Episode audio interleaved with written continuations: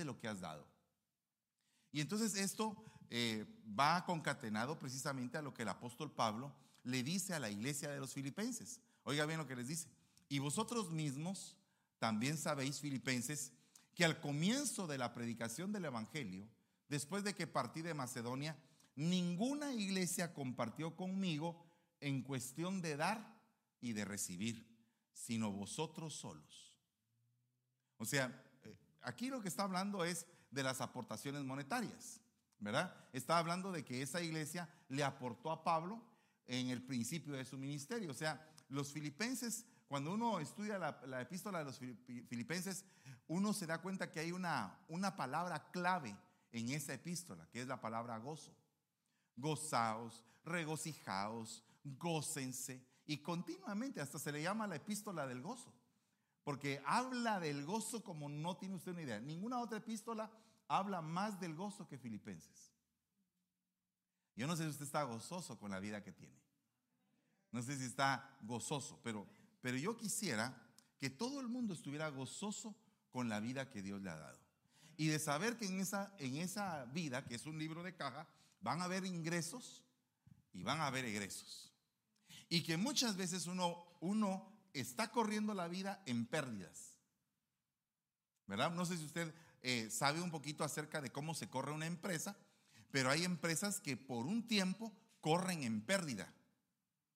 ¿Verdad? Hay empresas que aparentemente no son prometedoras porque van corriendo en pérdida, pero de repente algo sucede y empiezan a cambiar su situación y esa situación que era pérdida se convierte en ganancia. Han habido historias impresionantes pero la que yo conozco más, ah, más cercana y que usted creo que está también familiarizado con ella es la historia de Apple. Cuando empezó Apple, empezó, mm, diría yo, de una manera regular, impactando el mercado, pero de repente a la gente, cuando esa, esa empresa resultó ser tan innovadora,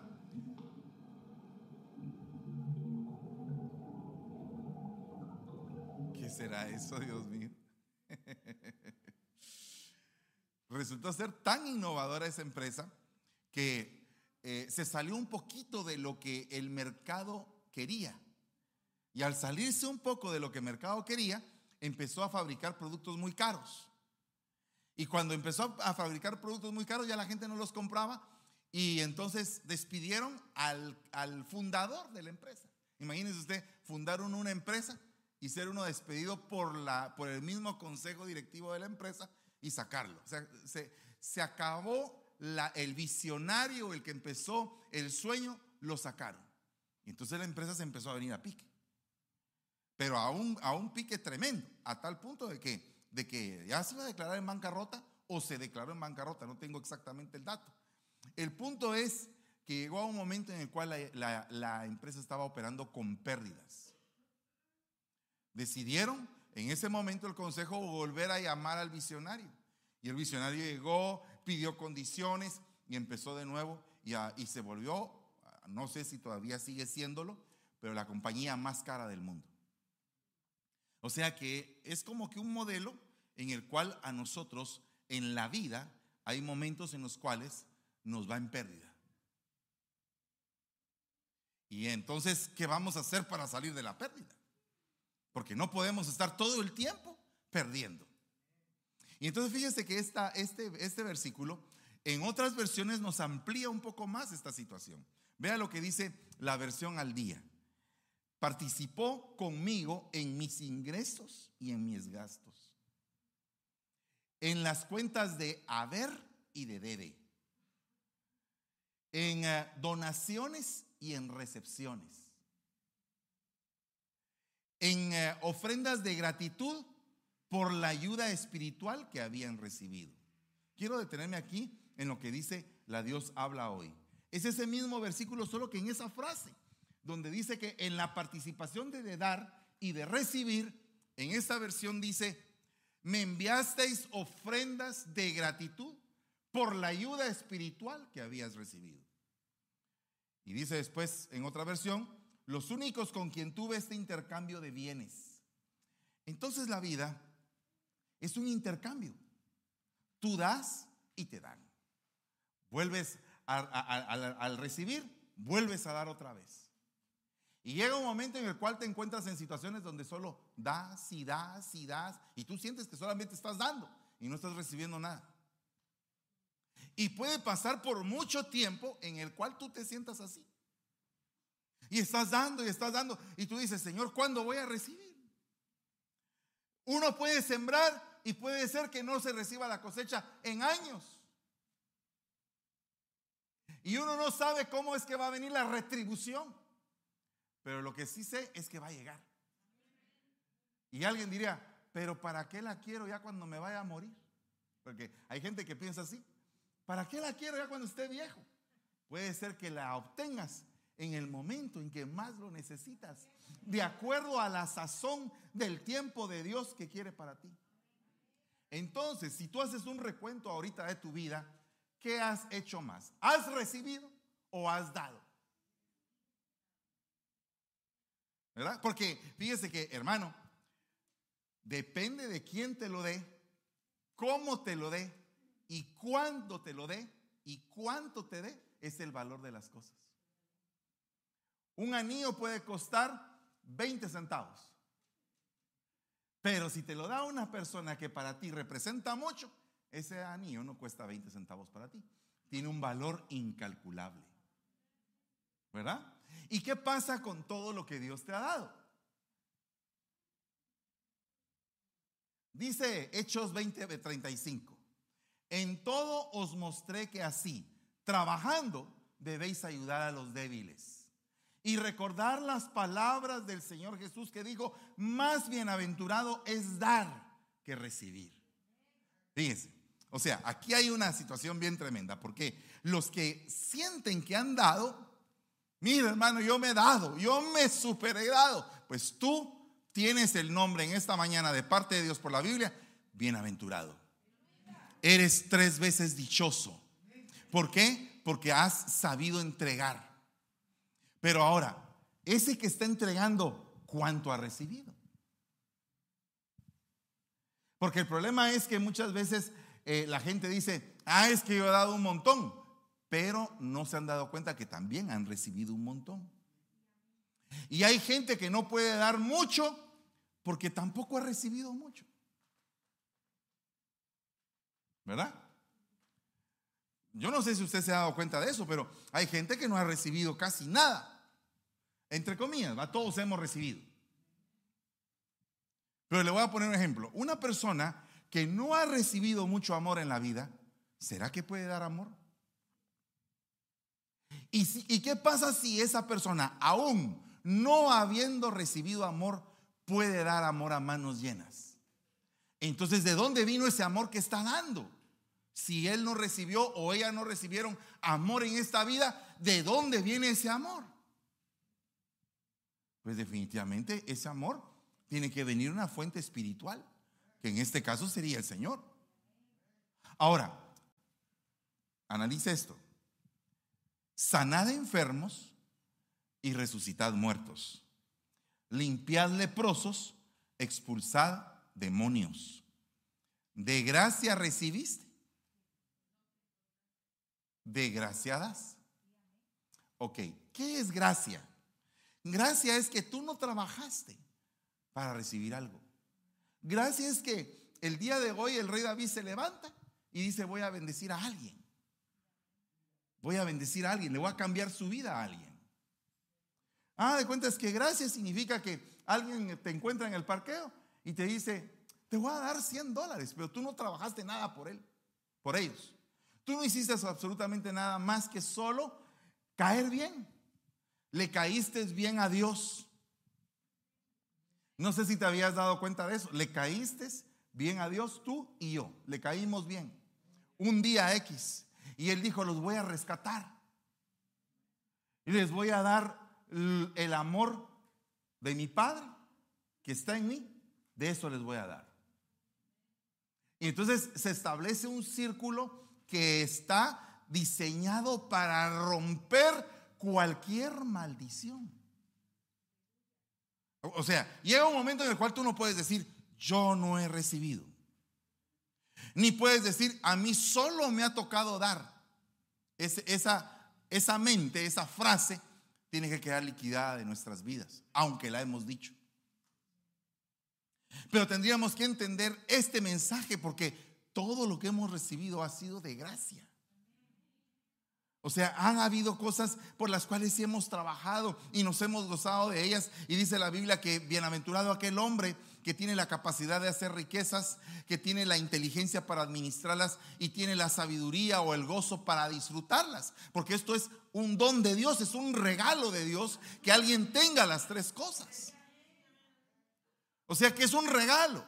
O sea, ni siquiera eso es algo propio. No porque alguien diga, mire, yo soy trabajador o usted es trabajadora. No, no, no. Es simplemente Dios te dio esa bendición de ser diligente, de ser trabajador. De Dios vino. ¿Y has tenido problemas por eso? Sí, definitivamente has tenido problemas con eso. Pero sabes una cosa, no te olvides de que es un don de Dios. No te olvides de que Dios te dio algo especial. Dice, y no hay cosa creada oculta a su vista, sino que todas las cosas están al descubierto y desnudas ante los ojos de aquel a quien tenemos que dar cuenta. Entonces ahí es el día en que se cierra el libro de caja. Y entonces ahí se va a ver el balance exacto de qué fue lo que hiciste en tu vida. No de, no de 15 años, ni de 20, ni de 30, ni de 50, puede ser de 80. El día de ayer o anteayer, no sé, murió un merenguero famoso ahí en la República Dominicana. Me recuerdo que cuando yo iba al Tropical Room allá, bailábamos la música del merenguero ese. Era relajo. Ahí sí se rió, mire hermano. Nomás le cuento yo algo y usted inmediatamente está atento. Pero fíjese que me parece bien interesante todo lo que le pasó a él. Porque tenía no un talento, un montón. Era músico, compositor, arreglista, abogado, fue alcalde, fue diputado, fue defensor de los derechos sociales. Y llega un momento, llegó un día a la ciudad de Nueva York y se topó con un ministro. El ministro le habló y se convirtió a Cristo. Yo, yo no sé, después de convertido a Cristo, qué fue lo que pasó. Pero hubo un momento en su vida en que aceptó a Cristo. No sé, eh, ¿quién lo va a juzgar? Va a ser el Señor, eso no me toca a mí. No, no sé qué es lo que van a hacer con su alma tampoco. Yo lo único que sé es que, según cuentan el testimonio, aceptó al Señor. Bendito sea Dios. Pero el punto acá es algo bien tremendo. Porque este hombre cuando llega a la presencia del Señor tiene que dar cuenta. ¿Verdad? Y todos tenemos que dar cuenta. Y entonces, ¿será que todas esas cosas que él hizo aquí en la tierra le van a ser tomadas en cuenta? Porque mire, la balanza de la vida es que muchas veces uno dice, es que he hecho grandes cosas, pero no nos hemos dado cuenta del mal que hemos hecho también. Por ejemplo, no nos hemos dado cuenta, tal vez hacemos una obra de caridad, pero no nos hemos dado cuenta si hemos contaminado a alguien con nuestro hablar con nuestro proceder, con nuestra forma de actuar. Solamente eso es algo bien tremendo. Como que en esta mañana, yo le estaba diciendo al Señor ayer, con este tema, Señor, tú quieres poner una lupa en nuestro corazón y hacernos entender algo que es clave en este mensaje. Acuérdate de lo que has recibido y no seas mal agradecido. Acuérdate de eso. Porque todos vamos a comparecer ante el Señor y vamos a dar cuenta de lo que Él nos ha entregado. Y entonces en la vida tú puedes tener muchos homenajes. Gloria a Dios por ello. Porque definitivamente tu corona o la mía o cualquier cosa que digan de nosotros, la gloria le pertenece al Señor. ¿Verdad? Y entonces Solamente ponte a pensar que un microbio tan pequeño que no lo puedes ver te puede matar. Mira la fragilidad del ser humano, que en días puede estar contada tu vida y que vas a estar presente delante del Señor cerrando el libro de caja. ¿Cómo lo vas a cerrar? ¿Lo vas a cerrar en ganancia o lo vas a cerrar en pérdida?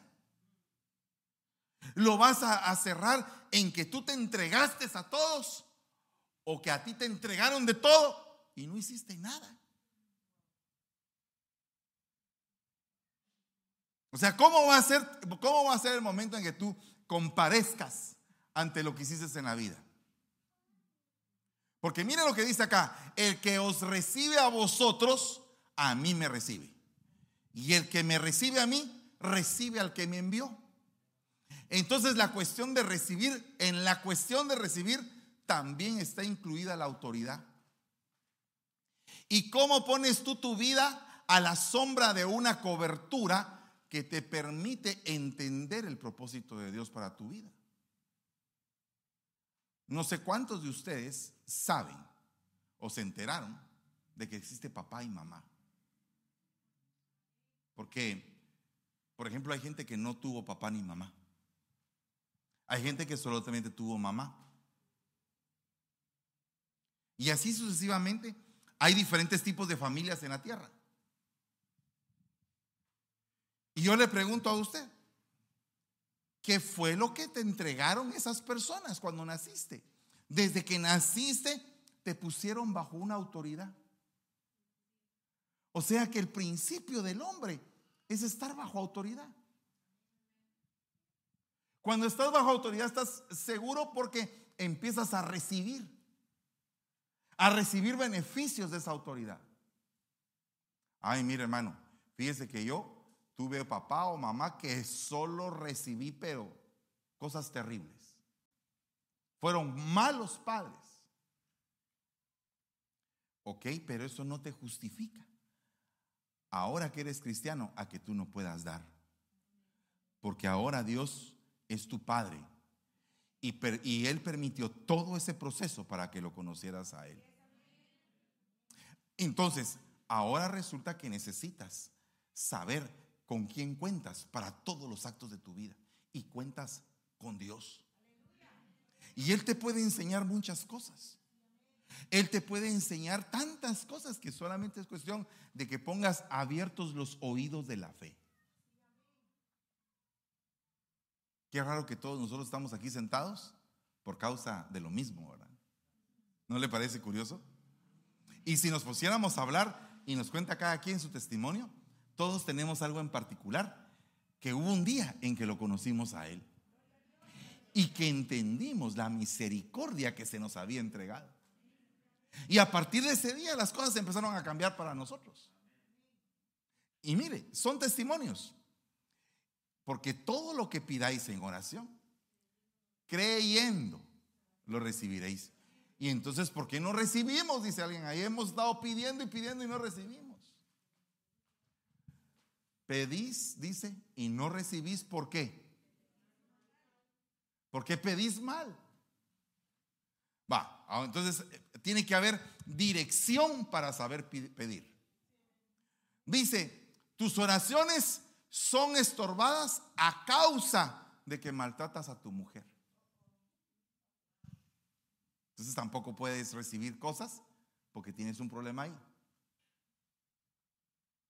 Este pueblo de labios me honra, pero su corazón está lejos de mí. Tampoco pueden recibir.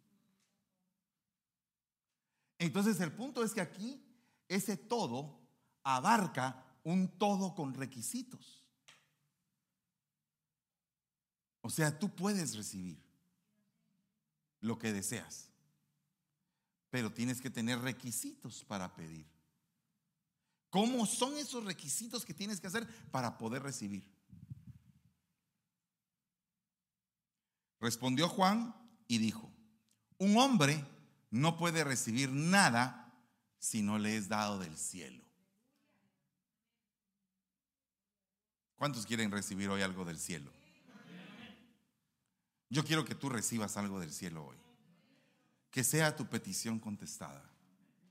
Pero sabes una cosa, tienes una responsabilidad. Dar también. Dar. Saca la lista ahorita. Yo estaba meditando allá, ¿qué, ¿qué es lo que yo doy? Y me di cuenta que de lo que he recibido a lo que doy, creo que todavía tengo una gran pérdida. Porque cuando tú te das cuenta en todo lo que has recibido del cielo, no de hombre alguno, olvidémonos del hombre que, que a veces te da o a veces te queda mal o a veces te defrauda. No, no, no. Lo que tú has recibido del cielo. ¿Y qué es lo que tú has dado? A cambio de lo que has recibido. Mire, ¿Cuántos de ustedes han recibido eso? Dice, recibiréis poder. Poder. ¿Qué es poder? Mire, eh, poder ahí en esa, en esa palabra significa dunamis, de donde viene la palabra dinámica, dínamo, una fuerza para hacer las cosas. O sea, cuando dice recibiréis poder, eso es el poder para vivir. ¿Me entiende? Eh, no es solamente para hablar lenguas o para profetizar. No es solamente para orar, es el, es el poder que te sirve para vivir. Para sacar todo espíritu de muerte de tu vida. Para triunfar para ser un más que vencedor, para luchar en la vida, para poder levantarte. E, eso es. Porque mire, ¿de qué, de, qué ser, sirve que tú resucitas a la gente tú no estás vivo? Entonces tenemos que pedirle al Señor que primero obre en nuestro vaso que ese poder derramado sirva para nuestro vaso primero. Y que a raíz del poder que alcanzamos en nuestro vaso, de lo que hemos recibido, de eso damos. E impartimos a otros. Entonces, una persona que tiene vida en su corazón, que tiene a Cristo Jesús en su corazón, tiene que explotar en vida para los demás. Una persona que tiene a Cristo en su corazón tiene que impartir de lo que Dios le ha entregado. Y cuando una persona o varias personas se juntan en ese mismo sentir, las columnas tiemblan. Porque ese es el verdadero poder del Espíritu Santo cuando genera un cambio de vida. Esos que estaban ahí se volvieron testigos. Testigos, pero testigos de qué? ¿Qué es un testigo? Un testigo es decir, miren, yo lo vi. Mírenme a mí, yo lo vi. Yo era de esta manera, ahora soy de esta otra.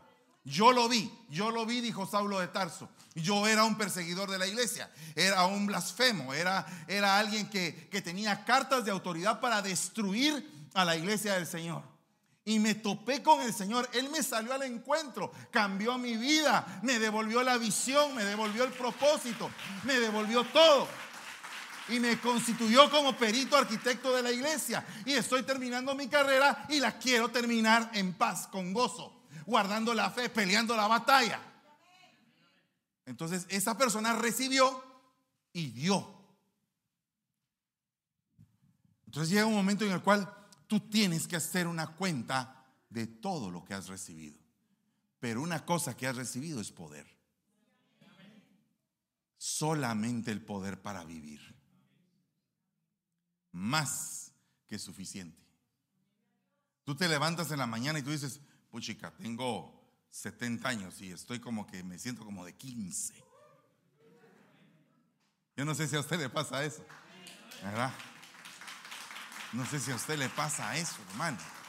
Estábamos hablando con Jorgito hace un momentito, pero los que somos de la, del viejo estilo, los clásicos, tenemos una, una potencia que nos levantamos y no nos, como decían los abuelos, no, hoy no te levantaste con el pie izquierdo, decía.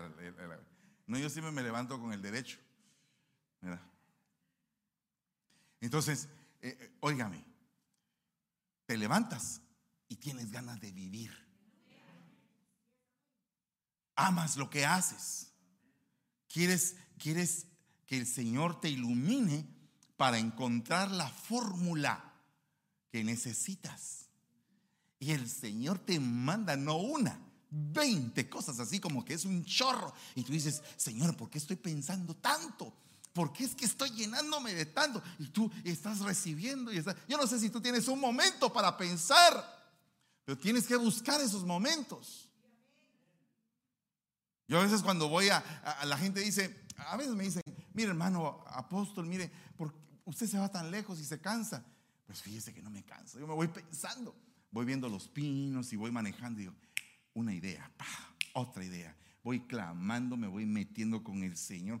Estoy con ganas de vivir, tengo ganas de implementar cosas y de hacer cosas. Hermano, es un poder para vivir. La gente muchas veces piensa que el poder del Espíritu Santo solamente es para recibir lenguas y para interpretar y, y, los dones que Él nos da. Pero mira hermano, hay un don de fe, por ejemplo, y ese don de fe te permite tener esperanza hacia el futuro, te permite sonreír hacia el futuro. Y ese don de fe lo recibes con el poder del Espíritu Santo. Y cuando tú tienes ese don de fe y tú quieres vivir, tú dices, Señor, hoy necesito, no mañana ni pasado, hoy necesito una doble porción de tu fe sobre mi vida llénala por medio de tu Espíritu Santo y que mi, mi, cuerpo sea un vaso para poder continuar, para estar alentado, para querer vivir, para sonreír a la vida. La vida a veces agarra, le agarra duro a uno. Pero ¿por qué esta gente morían decapitados, descuartizados, atravesados a espadas? Morían apedreados. Y Esteban yo no lo miro fracasado cuando lo estaban apedreando no lo veo fracasado. Lo veo con los ojos puestos en el cielo, el cielo abierto, viendo al Hijo de Dios, diciendo, Señor, perdónalos, porque estos no saben lo que hace, como repitiendo en cierta manera lo que el Señor había dicho en la cruz. Esa era la, la voz que tenía Esteban. Esteban fue el primer mártir de la iglesia según lo que dice el libro de los Hechos. Pero mire qué mártir, este hombre vivía lleno de poder, lleno del Espíritu Santo, lleno de gracia, lleno de fe. ¿Cómo vivía? Vivía lleno. ¿Qué necesitamos nosotros ahorita? Una llenura. Necesitamos ser llenos. Pero también no solamente llenos y llenos y llenos y todos panzones llenos. Y no. Llenándonos y vaciándonos. Llenándonos y entregando llenándonos y devolviendo de gracia lo que de gracia hemos recibido. Y el poder del Señor se manifestaba por medio de aquellos que eran testigos, porque esos testigos estaban llenos y daban de su llenura. Entonces nosotros tenemos que empezar a entregarle la llenura. Usted se ha dado cuenta que hay días en que hay poca fuerza para amar. A veces la gente amanece o amanecemos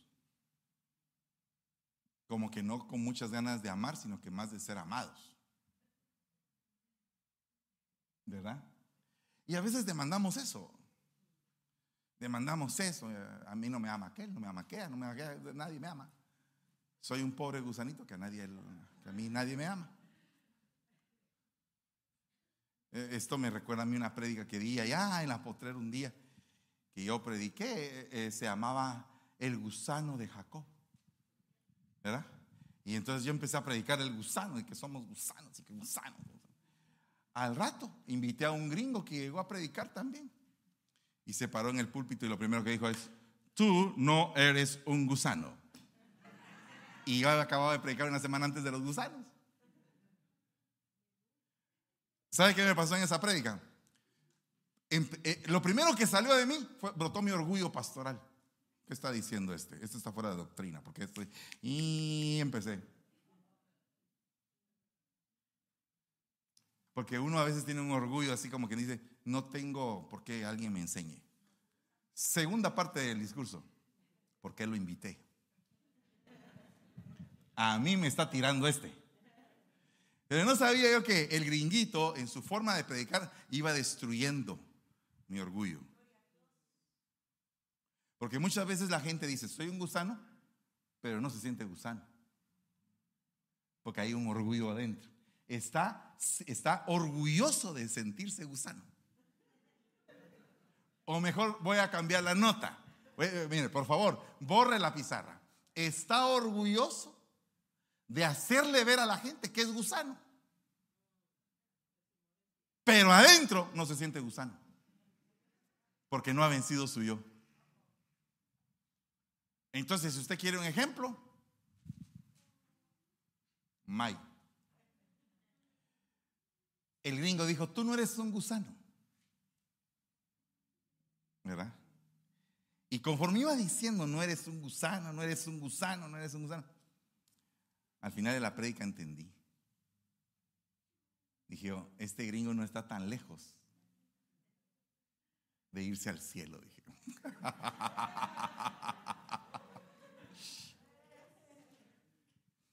Pero ¿sabe qué, qué? ¿Por qué? Porque recibimos lecciones de quien menos esperamos. Pero eso es también para trabajar nuestro orgullo.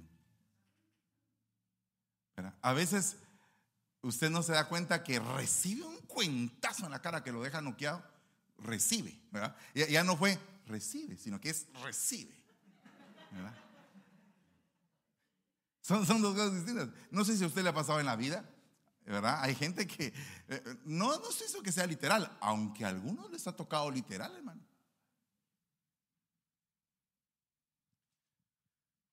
¿Cómo quiere usted? ¿Recibe? ¿O recibe? Recibe. ¿Verdad? Gracias, hijo. Entonces, nosotros deberíamos de entender cómo es que hemos recibido ese poder majestuoso del Espíritu Santo. ¿Cuánto más de Dios vamos a recibir si nos disponemos? Esta mañana es una mañana de disposición. Es para que tú te dispongas a saber que tu vida es un libro de caja y que hay ingresos y hay egresos. Tal vez hoy estás en rojo. Y dices tú, he recibido mucho y no he dado casi nada. O puede ser que tú no tengas un concepto de lo que recibiste. Porque lo que recibiste no lo valoraste. No le encontraste cuánto habías recibido. Dijeron, aquí está un montón de billetes de 100. ¿Cuánto hay? Ah, pues cuéntalos. Y no te decidiste a contar. Pero no te habías dado cuenta que eran 100 mil dólares. Eh, eh, eh, lo voy a cuantificar, ¿verdad? No estoy diciendo que así sea. Pero digamos que te recibiste 100 mil dólares. No, no supiste cuánto habías recibido porque ni siquiera tuviste como que el deseo de contarlo. Porque ya estaba ahí. Entonces lo diste por sentado, ya había ahí eh, lo que, ah, sí, ya está. Si eso es lo que siempre me dan. Y si es lo que siempre me dan, that's okay, no importa contarlo. Pero muchas veces por no contar lo que realmente se ha recibido, no tienes un concepto real de tu vida y de la gracia de Dios y de lo que Dios te ha amado.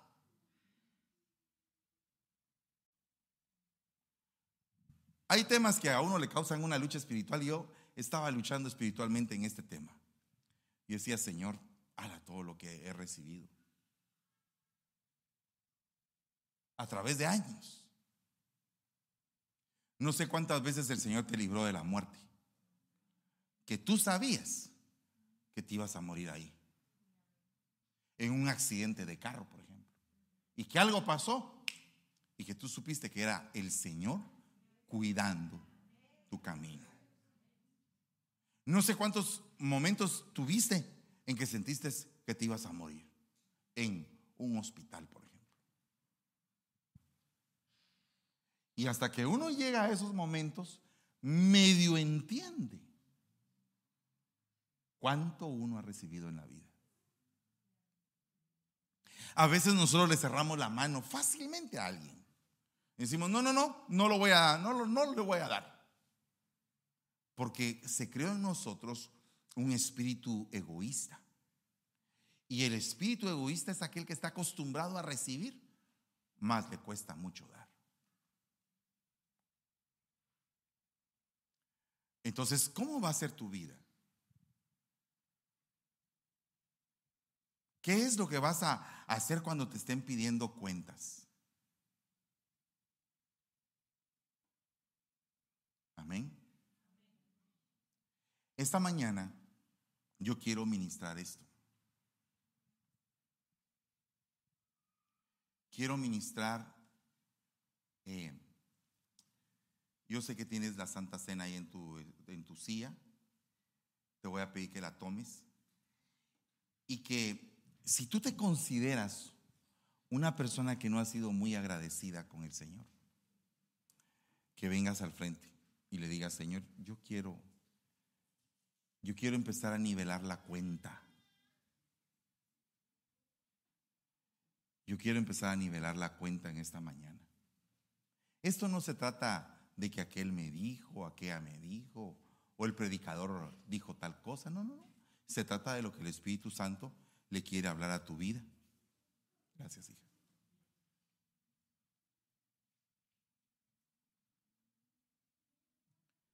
En el nombre de Jesús. Vamos a orar. Porque el Señor nos dé un espíritu agradecido. Acérquense sin pena. Si hay alguien que desea postrarse delante del Señor y decir, Señor, yo, yo quiero eh, pedirte perdón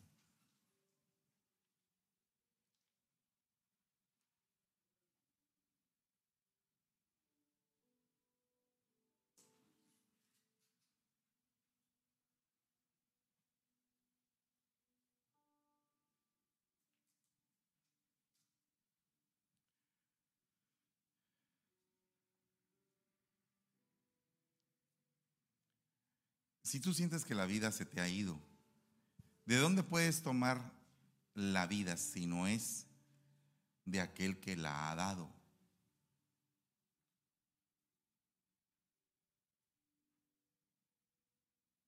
Dios te ha dado una vida. Y en esa vida ha puesto en ti talentos. Diferentes tipos de talentos. Faltó que llegáramos a ese punto los talentos que Dios te ha dado. Esos talentos, esas virtudes que tú tienes, ¿cómo las has entregado? Las has entregado con paciencia, con amor, así como te ha entregado Dios a ti muchas cosas, así como Dios te ha tenido paciencia, así como Dios ha hecho contigo misericordia. ¿Será que tú eh, le entregas a las personas así.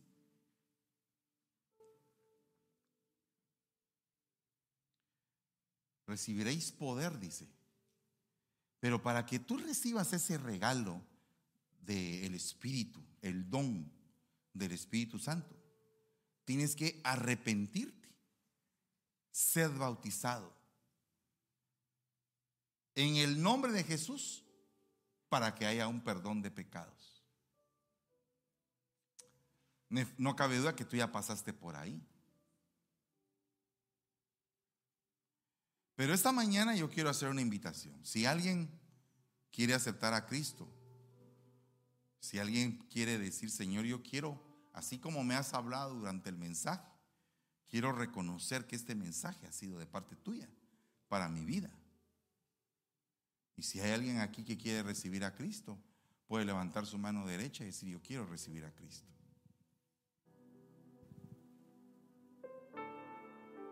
El Señor lo que quiere es que tengas perdón y novedad de vida. Que puedas cambiar. Que podamos cambiar.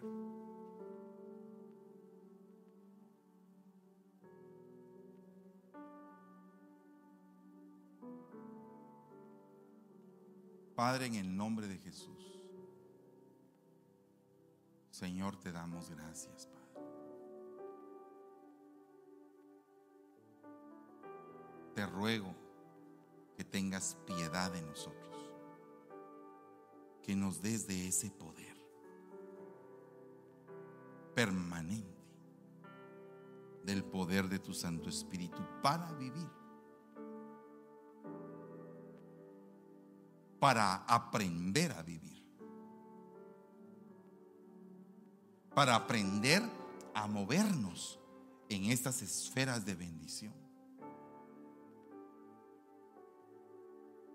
Te ruego, Padre, que no tomes en cuenta nuestros pecados, sino que una vez más, perdónanos. Perdónanos, Señor. Hemos recibido tanto. Señor, si en algún momento alguno nos ha dicho malagradecidos,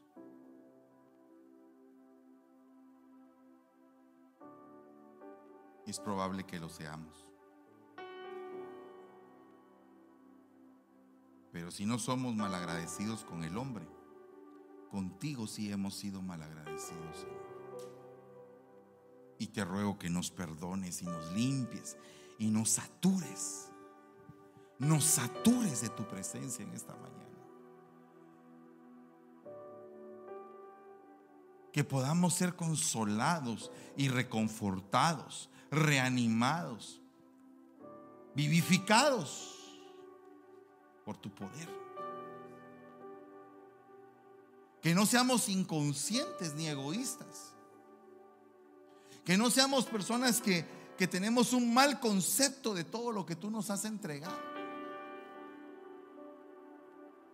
Pensamos que nuestros talentos muchas veces vienen de lo que hemos aprendido aquí en la tierra sin darnos cuenta que tú eres el que nos los ha dado. Tú eres quien nos lo ha dado, Señor.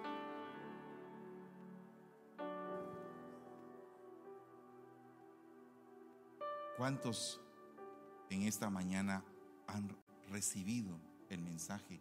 Levanten bien sus manitas y digan, Señor, yo me uno a este mensaje que tú nos has dado. Y te ruego, Señor, que no sea yo una persona de mano cerrada. Señor, que sea mi mano abierta al necesitado, al indigente, al que le hace falta misericordia, al que le hace falta amor. Que sea yo una persona, Padre, que tú puedas usar para poder entregar de gracia de todo lo que he recibido de parte tuya. Ya no más estar quieto, pasmado sin hacer nada, sino que permíteme dar con gozo. Permíteme dar de todo lo que me has dado, Señor. Permíteme dar de todo lo que me has dado. Y aún, Señor, te ruego que no sea yo una vasija de las que solo recibe y no puede dar. En el nombre de Jesús. En el nombre de Jesús, Señor. Tomemos del pan, por favor.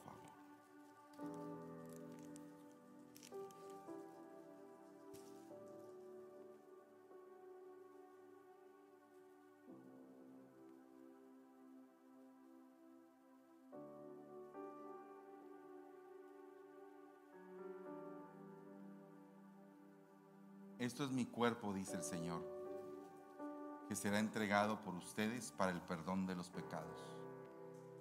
Hagan esto en memoria mía, dice el Señor. En tu nombre te suplicamos que nos perdones, Señor. Comamos del pan.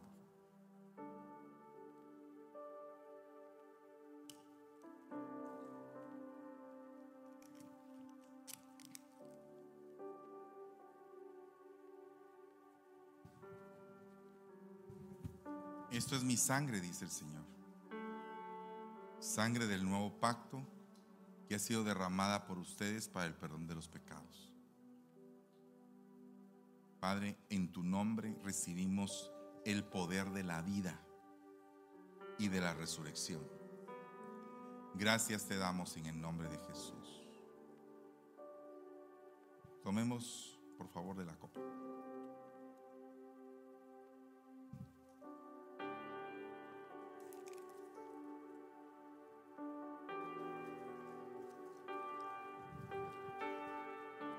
Señor, te damos gracias. Bendecimos a cada uno por nombre y te suplico, Señor, que nos lleves con paz y con bendición a nuestros hogares. Te damos gracias en el nombre maravilloso de Jesús. Amén y amén. Gloria a Dios. Gloria a Dios. Puede sentarse, mi hermano amado las gracias al Señor por esta prédica que hemos recibido aquí de la parte de nuestro apóstol José Fernando Campos, en el cual nos dice, recibiréis poder, en el cual tú recibirás poder para dar como tú recibes. Es algo que me ha quedado claro de esta prédica y lo cual llevo muy profundo a mi corazón. Y desde ya eh, te invitamos a que sigas pendiente de nosotros porque se acerca el segundo servicio.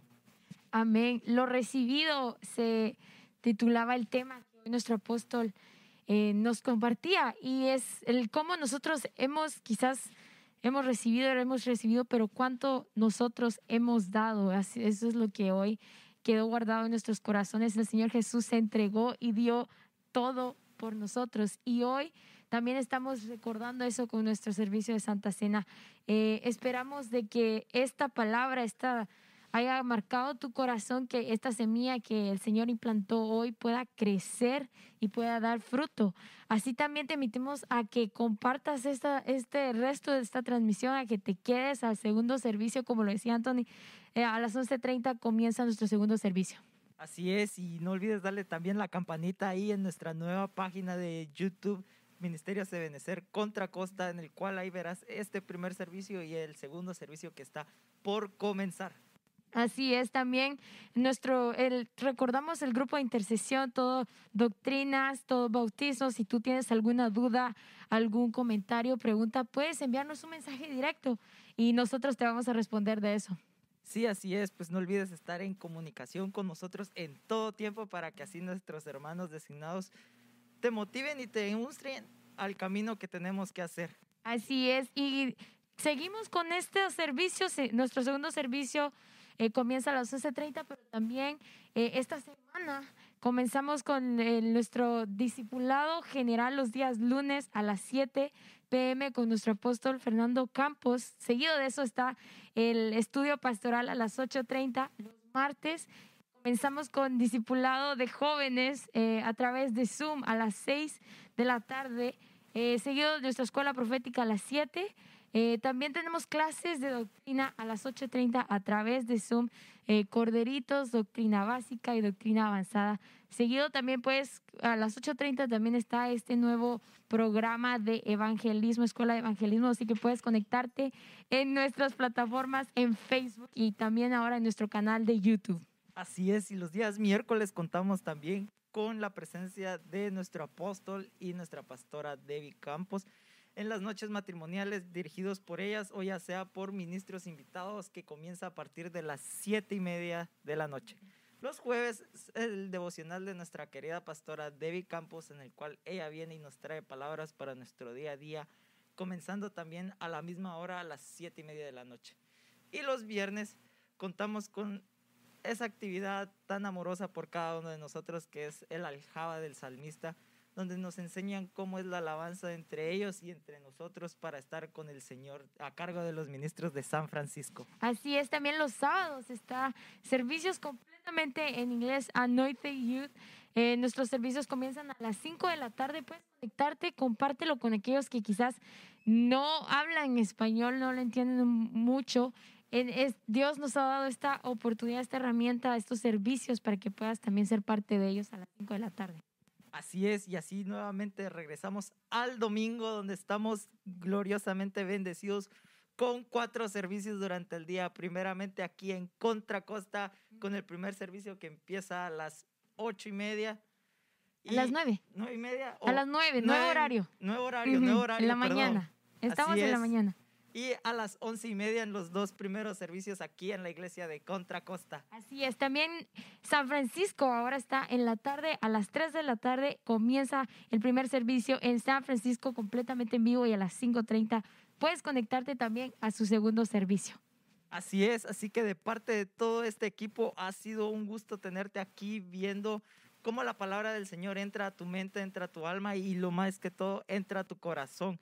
De parte de este equipo te agradecemos y espéranos para el segundo servicio que está a punto de comenzar. Así y es. nosotros somos Restauración. Ministerios de Benecer contra contra Costa. Una palabra que a mi corazón